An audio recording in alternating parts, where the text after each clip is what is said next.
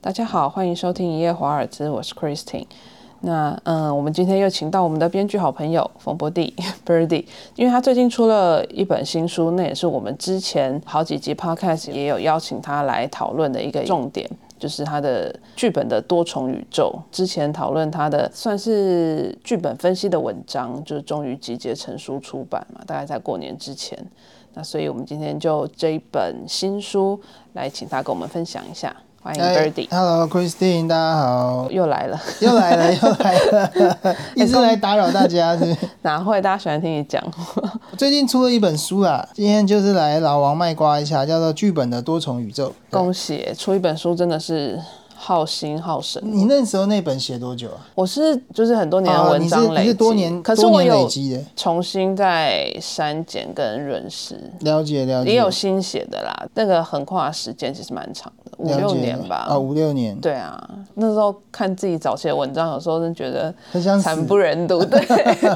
完全理解，完全理解。对，那你花多少时间写的这本？我大概花四个月吧，这个对，月很快耶，四个月我就每天七点半开始写啊可是你是一个我要写就可以写出东西的人吗？ ，case by case，嗯这次是可以了。嗯，有小说就呃有点难了，最近在写小说，啊，最近在写什所以么？小说有点难。但是四个月的时间，你要维持每天这样子的产量，对我来讲，那个是一个很辛很辛苦苦的啊，事情。很辛苦啊，因为那时候就有压一个时间嘛，跟出版社就有压一个时间。嗯那时候出版社好像不想要让我写太久，我也不想写太久，嗯，就我喜欢被逼啦，我有点抖 M 性你格。需要有人在 push 你。也不是是，这我样可以我自己会 push 自己，嗯所以我就压了一个会搞死我自己的时间。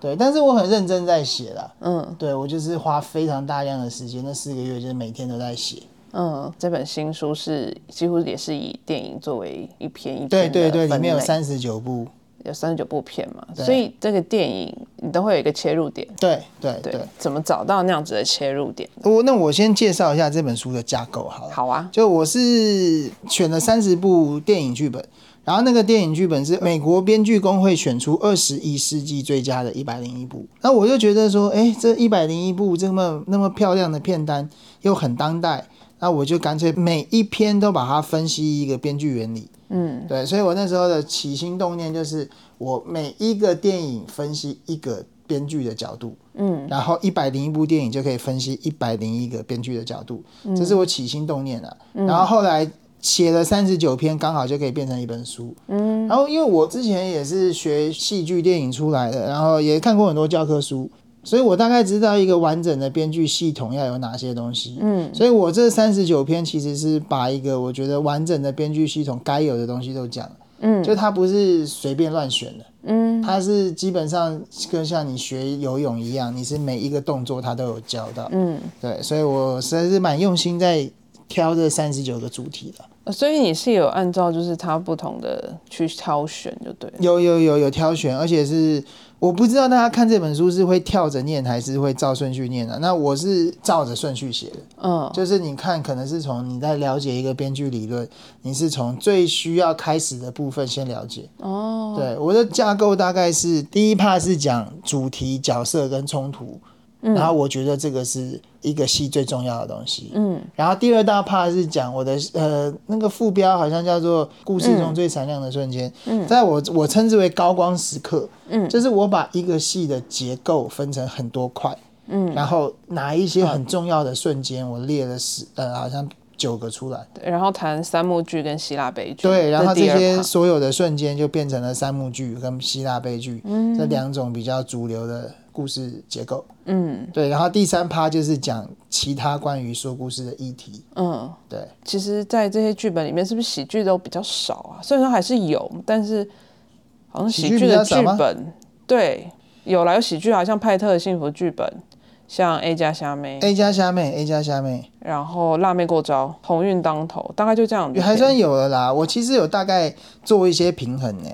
就是说动画片大概几部，嗯，然后有声有 Y 色 A 片少女为主的动作片大概几部，然后同志片也几部这样。哦，就对，是所以尽我大量都概顾及，然后喜剧片也有啊，一百零一部片单的喜剧有四十处男，嗯然后男孩我最坏，嗯，然后 A 加虾妹、辣妹过招这些，对，然后我觉得他们能够探讨的议题有些是重复的，比如说我觉得 A 加虾妹跟四十初男、嗯他们的结构走法好像、啊，有一阵子好莱坞的喜剧是非常公式化的啊、就他们对的喜剧真的是一个工业模式，在一直去拍这些喜剧，然后去找他们认为可以的人，但是就是那个真的都是很公式化的。确实很公式化。但是 A 加虾妹是我自己也是蛮喜欢的，然后还有一部喜剧我没写到，叫做《伴娘我最大》。伴娘我最大。伴娘我最大，其实它这些片名有时候真的都会混淆。对它叫《Bridesmaids》，嗯，然后它非常好看。哦，真的啊、嗯，但是我那时候、哦、我挑片单其实很贴心，我会挑一下串流平台比较好找的，可是它是一段时间呢、啊，但它不太虚的时候就没了。但是有一些是根本找不到，嗯，有一是些哦电影非常棒，但是根本找不到。例例如，例如有一个叫做《寻找新方向》，哦，我知道《喜欢喜欢喜欢你》，那个酿酒酿酒的故事，嗯然后公路之旅，哎、那个是那个很好看。那个探讨公路电影是我觉得里面最好的案例。哎，对耶，你没有公路电影有有吗？《小太阳的愿望》哦，小太阳有啊对 OK，我觉得那部电影比《小太阳的愿望》还更好，嗯对，但是就很难找。嗯，除非你在盗版网站，不然那我就不想，所以我片单就会挑大家比较常看到跟好找的。你的切入点都是一个按照所谓的那个编剧的，编说故事的一些理论啊，嗯，说故事编剧技法的切入点，但你写的常常没有很那么的理论，就算你没有哦对对编剧对背景，读者也可以很容易读懂你想讲的是什么，就是它没有一个很复杂的东西。没错，我觉得这个要跟听众讲，就这部书其实它真的不是一个教科书，嗯，它也不是给从业相关人员看的，嗯，就我那时候写的时候跟出版社讨论定位，我们就是给一般大众看，你只要喜欢看故事、听故事、看电影的人，你就可以从里面。看得懂，而且得到一些东西，嗯，所以那时候我们在跟出版社，不是我们啊，我跟出版社在讨论的时候，就是有在想说这个戏到这本书到底要写的比较艰涩，还是写的很普罗大众？那最后因为出版社有他们自己对市场的理解，就觉得要写的比较普罗，甚至有一点点心灵成长的元素，嗯所以它其实是很好阅读的一本书。嗯，因为你刚刚说你有照顺序，可是我觉得就算不照顺序，然后挑自己看过或是有兴趣的电嗯影，读起来也是很顺。也很顺哈。对，OK，像你刚讲你在写小说，嗯，然后你这个算是比较偏论述，然后你又写剧本，对。你觉得写这些东西有什么不一样的感受？哦我觉得写小说最难诶、嗯，我觉得写小说最写难小说绝对是最难的啊、写小说实在太难了，而且我现在在一个放弃边缘。 写小说 写小说超级困难，我现在就是一直很想要尝试，可是你写啊，每次一你文想笔这到么好，你要写、啊，那不是，我觉得小说跟也不见得是文我笔也有觉得，我关，也觉得，我也觉得而且那要有一个对结构，然后对内容都要有一个很缜密的，还有你对人人生的看法、人性的看法，对，那就个是洞见非常重要。然后你的故事可以挖到哪里去？然后每次想一想，我说嗯，算了，你先写短 篇嘛，你先写短篇嗯啊。我最近也在研究短篇小说，觉得短篇小说跟长篇小说又是不同的概念，嗯，我觉得很应有该趣完全不一样。完全不一样。你有去上过什么小说写作的课程吗？还是没有，就看书，然后你就哦身体力行，身体力行。没有故事原理我很熟啦，嗯，可是小说有一些独特的技法跟笔触，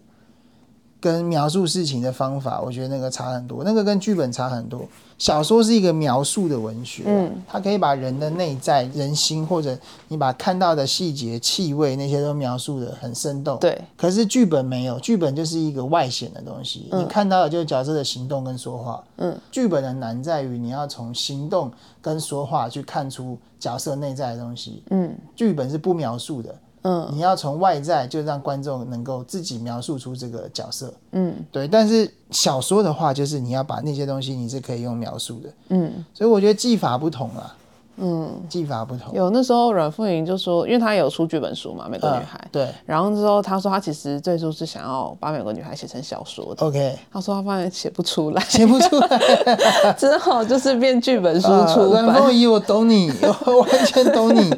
但其实写小说真的是很困难，而且我觉得读越多小说，你会越写不出小说。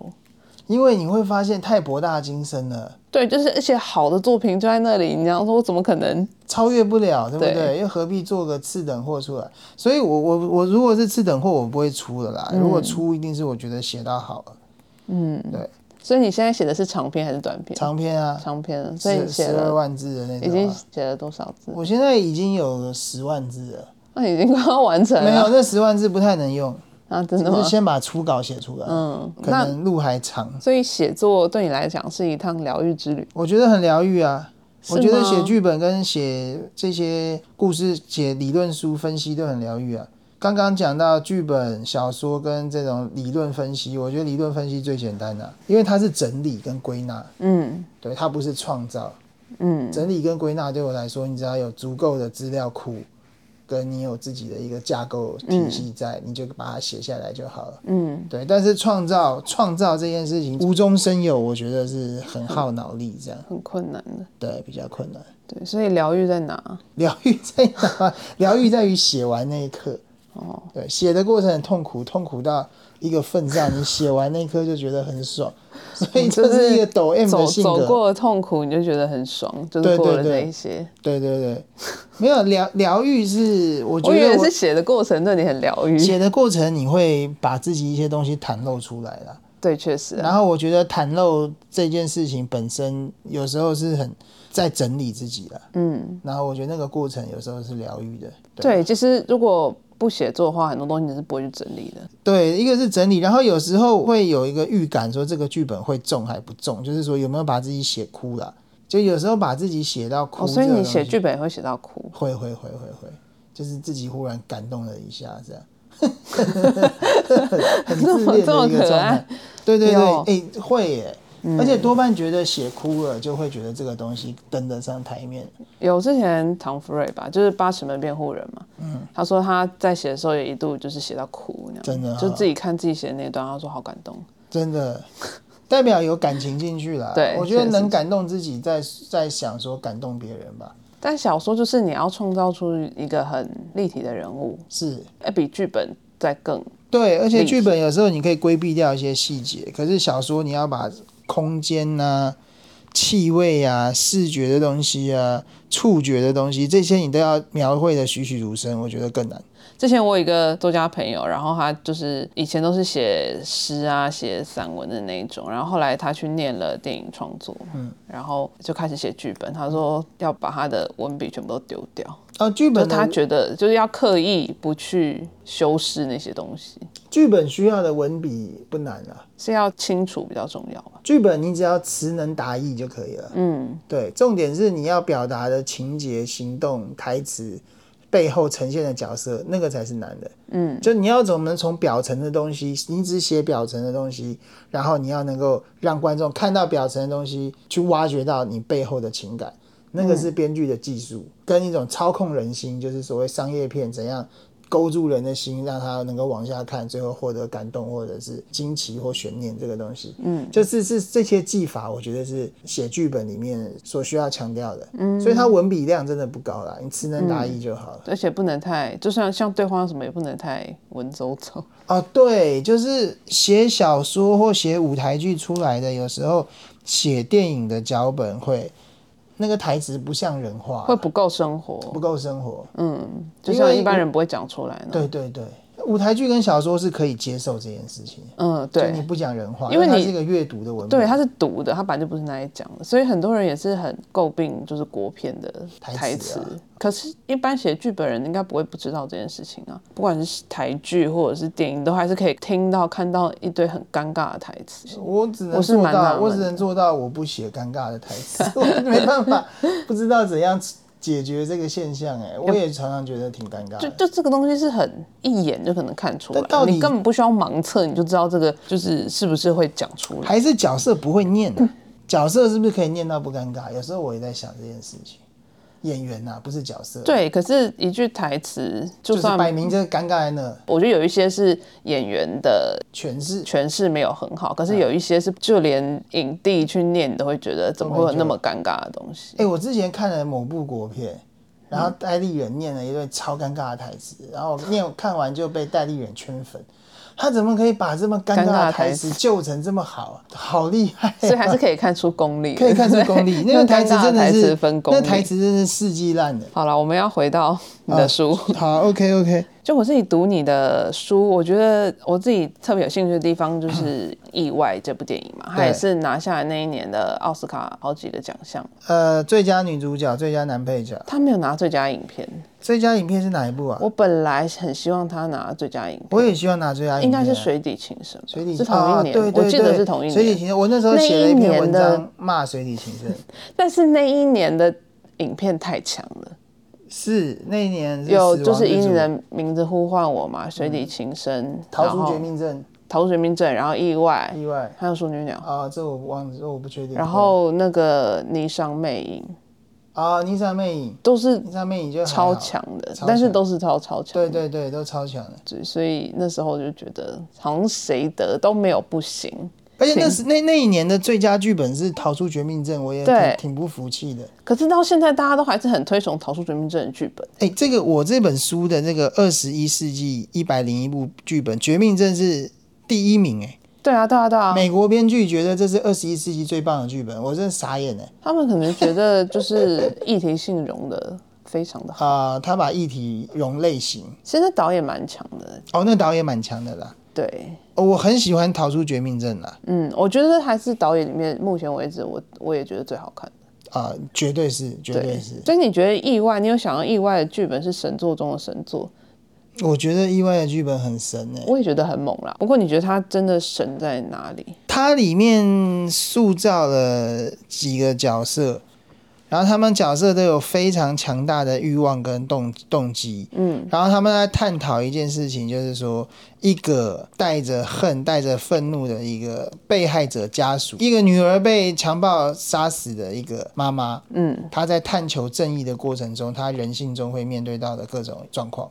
对，对很多人都说，就是里面人都每一个都那么火爆，啊，我喜欢这种火爆的东西，我也蛮喜欢的。对我而喜且欢这种，它是设，而且我觉得它很强，把它设定在美国的比较比较乡下的地方，对所以就是基本上人都比较是直来直往的直那来一直种。往，但我觉得这个导演很厉害的地方就是他的剧本，我觉得他都是先有角色，嗯，然后才用角色的这个性格去推进故事，对他们对，角色之间的冲突，角色之间冲突，然后他的角色都是疯子，对因为他最近有一个女妖嘛，对，伊那伊尼舍林的女妖，因 因所以我因为我每次片名都讲不对，她很厉害，在电影开始没多久，她就可以把要角的个性堆叠的嗯堆很叠清出楚。来，对，对，然后她可能有什么样的情绪反应，她可能会做出什么样的事情，嗯哼关你都会觉得那个是情理之中的发对，展。你会觉得他是跟着角色走，可是他跟着角色走，他都会情节会走到非常极致的地方。其对实意外的翻转跟 surprise 非常多，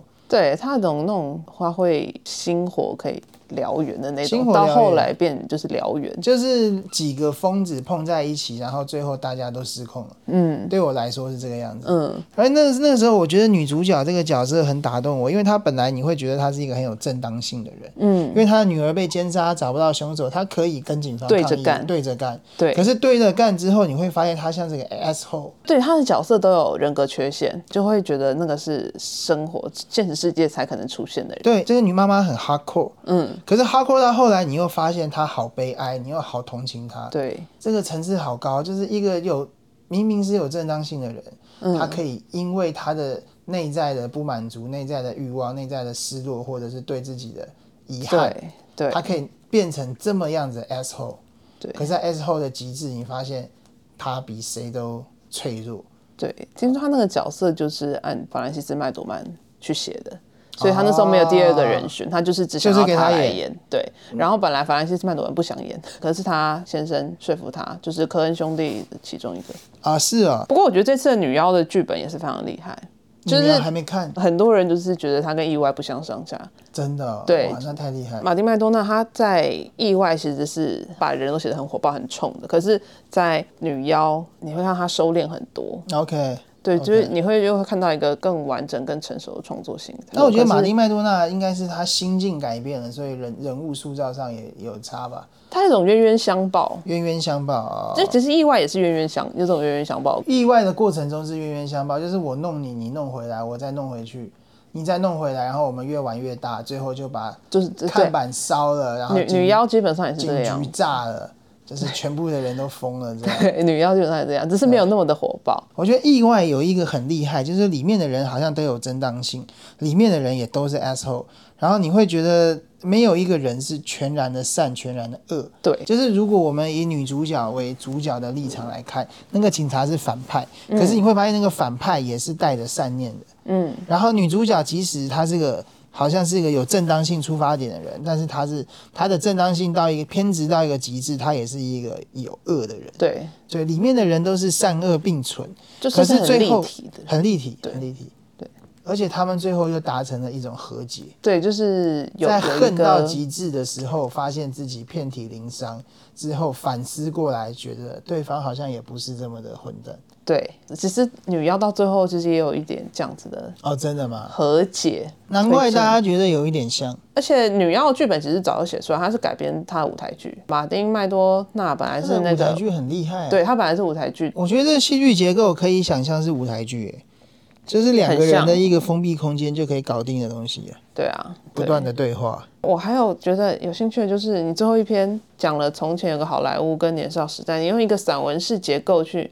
描述他们，可不可以稍微介绍一下什么是散文式结构？哦，散文式结构，那我就要先讲什么是非散文式结构。嗯，就大部分的戏其实有一个词，书中有讲到，叫做 major action，就是主要的事件。嗯，也就是说，大部分的戏它是有一个方向性的，就我们知道角色很清楚知道他们这出戏要去哪里，嗯，想要去哪里，我们会观察他们怎么去，然后过去的过程中会有哪些阻碍，所以这个方向性是一个戏，我觉得是很重要的东西。嗯，像大部分的戏，我就举一些例子好了。例如说《玩具总动员》，他们整出戏有一个很清楚的目标，就是我们要回家。嗯，那《王牌冤家》也有一个很清楚的方向性，就是我要删除记忆。嗯，然后删到一半的时候，他想要逃走，就说不要删除记忆。嗯，所以我们知道是一个金凯瑞跟凯特温斯雷在删除的记忆过程中逃亡的故事。嗯，那《寄生上流》的方向性也很清楚，就是这一家他们想要混到上流家庭里面，就是骗吃骗喝。嗯，对。那所以大部分的戏我们知道都有一个 major action，就是我们在戏的开场的时候，我们知道角色想要做什么，整出戏就锁在他们想要做这件事情上面。嗯，那散文式结构就是有可以说没有 major action，嗯，也就是说我们不知道角色他很迫切的在戏中想要干嘛。嗯，他没有一个那么清楚的欲望来推动一个非常清楚的行为。写散文就是今天发生什么事写一写，嗯，隔天发生什么事写一写。你不像写小说有一个起承转合，嗯，懂。嗯，像年少时代，我觉得就是很经典，就是说，就他没有一个 major action，我们不知道角色要干嘛，可是他就是过日子。嗯，很多纪录片的那个结构也很像是散文式，纪录片哦，嗯像《我神觉得人之家神人之家，哦我还没看呢，》哦，它超好看，我去年最爱的一我部知。道，我听到大家都超爱真的是会哭的那一种，真的会哭真的会是不哭。所以《从前有个好莱坞》也算是散文式结构，对，从前有个好莱坞，因为里面里奥纳多他就是一个放飞自我的演员嘛，嗯他其实人生已经没有要干嘛了嘛。嗯，他们就是里奥纳多跟布莱德比特就在那边过日子、混日嗯子，然后这边打打架，那边泡泡妞。嗯，好，里奥纳多也是这样子，这边看一看，那边看一看，他没有一个明确的方向，我们不知道里奥纳多要去哪，嗯他也没想什干么嘛目标他没有目标，嗯，就是过日子。这个戏他有一个目标，就是最后曼森谋杀案，嗯，但是这跟昆汀之前的电影其实差异蛮大的，差很多对他以前其实主轴都是很明确的，最明确的就是追杀比尔嘛，他的 major action，他角色的要去的地方就是追杀比尔，嗯，就是片名就讲出来了，就把比尔杀掉。但有个八恶人，我也蛮喜哦欢。我也很喜欢八二人，八恶人他的 major action 就是要把那个谋杀案给破解嘛，对，而且他就是在一个小空间里，然后用间用舞台剧的形式去呈现，太厉害了而且那我觉个得八二三个小时，我觉得也是三个小时很猛哎、因为他干话很长，可是就很好看， 很好看，真的很很好。看，那剧本超强的。对对对，但是我觉得，如果没那么熟曼森家族的杀人事件或是什么，有可能会有点不太啊，知道他想要说什么。会不知道，就他最后有一种失忆，就是他改变了这个悲剧的结对局。，就像他恶棍特工做的，他把那些人把纳粹的杀光，对，然后他让就是呃马格罗比这个角色没有被杀，对对对，就他等于就是也是改写成他自己想要的历史。没错，没错，我觉得这个是他电影的后坐力跟会让人莞尔一笑的地方。嗯，所以如果你对曼森家族不太理解，你不知道那场悲剧会差很多啦。对，所以我觉得从前有个好莱坞的观看门槛是比较高。听说他的剧本是一本超厚的小说、哎，就是从前个好莱坞。哦，真的吗？对他就是直接写成小说。哇塞，那回到你的书，我们最后一点就是，里这本书里面有你特别喜欢的电影吗？就是我大部分就特别都很喜喜欢到欢荒岛电影，就是或是人生爱片的那啊，种荒岛电影嘛，有这本书有吗？这本书里面肯定有啊，《鸿运当头》我很喜欢啊，有到荒岛电影哦，可能没有吧。 啊，啊荒岛电影这个 level，《王牌冤家》 《王牌冤家王》牌冤家》一定有啊，嗯哦，你这嗯么喜欢《王牌冤王牌家》冤家我太爱了。然后《小太阳的愿望》应该也蛮喜欢的吧，嗯《黑暗骑士》《哦，黑暗骑士啊，黑暗骑士我也蛮爱的，黑暗骑士》我超爱的，黑暗骑士我也是看个非常多遍的东西。是不是这些里面没有没有烂片啊？没有亚洲片，没有没有亚洲非片啊美国片有啦，《寄生上流》啦，哦，有有有，就《寄寄生生上上流》而已啊。只有寄生上流。然后非美裔的导演还有一部女导演，你说赵婷哦，赵婷嗯，那片叫什么？ 《游牧人生》啊，《游牧人生》有在片单里啦，只是我你没写写进来。，我自己也对，超爱《游牧人生》，它也是散文式结构，他是公路电影啊，也它他也是算蛮公散路文电影，的，因为你他不知道，它就是在找一个目标嘛。他在找一个目标，对对，就是他不知道要干嘛。 但它超美的，而且超配美乐嘛嗯超好听，我到现在还在狂听它的配乐，真真的真的就有一对种那种寂寥空旷的那种感觉。寂寥空旷，嗯，它配乐真的很赞。那王家卫的会都算散文式结构吗？非常散文啊。对，他也都非是常嘛，散他文基本上都没有一个目的他性。没有目的，他就是一个人的抒情表意，晃来晃去。对对对对，好， 那谢谢大家的收听，然后也谢谢 Birdy 这么丰富的分享。那剧本的多种宇宙呢，是由如何出版社所出版。那现在书店跟各大通路都可以找到。那各位听众喜欢我们本节的内容，也可以透过脸书专业耶华尔兹以及各收听平台给予我们建议和回馈。那我们下次再见，谢谢，拜拜。拜拜。